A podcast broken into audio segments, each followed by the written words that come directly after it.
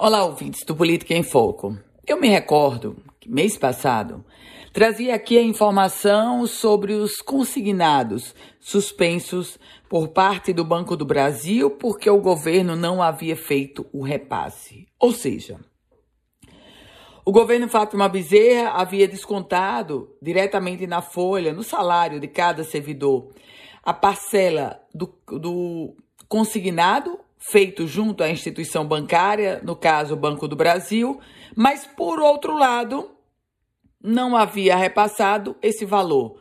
Descontou um dinheiro que não era dele e não repassou para de quem de fato era o dinheiro. Em bom português é isso. Eis que a história novamente se repete. Os empréstimos consignados dos servidores estaduais foram suspensos, repito, mais uma vez, depois de atraso no repasse por parte do governo do estado. É o segundo mês consecutivo que esse problema acontece. Aliás, de acordo com nota da Secretaria Estadual de Planejamento, dessa vez o problema estaria no fluxo de caixa devido à redução na arrecadação do ICMS dos combustíveis.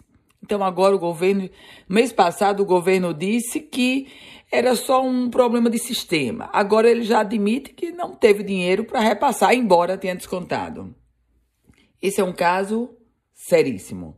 Não há prazo para regularização do pagamento e isso quer dizer que o servidor público não vai poder até o momento, fazer novos empréstimos consignados.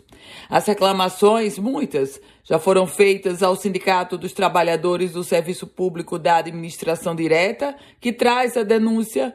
O governo admite que não fez o repasse, embora tenha descontado, e diz que não tem como regularizar por enquanto. Eu volto com outras informações aqui no Política em Foco com Ana Ruth Dantas.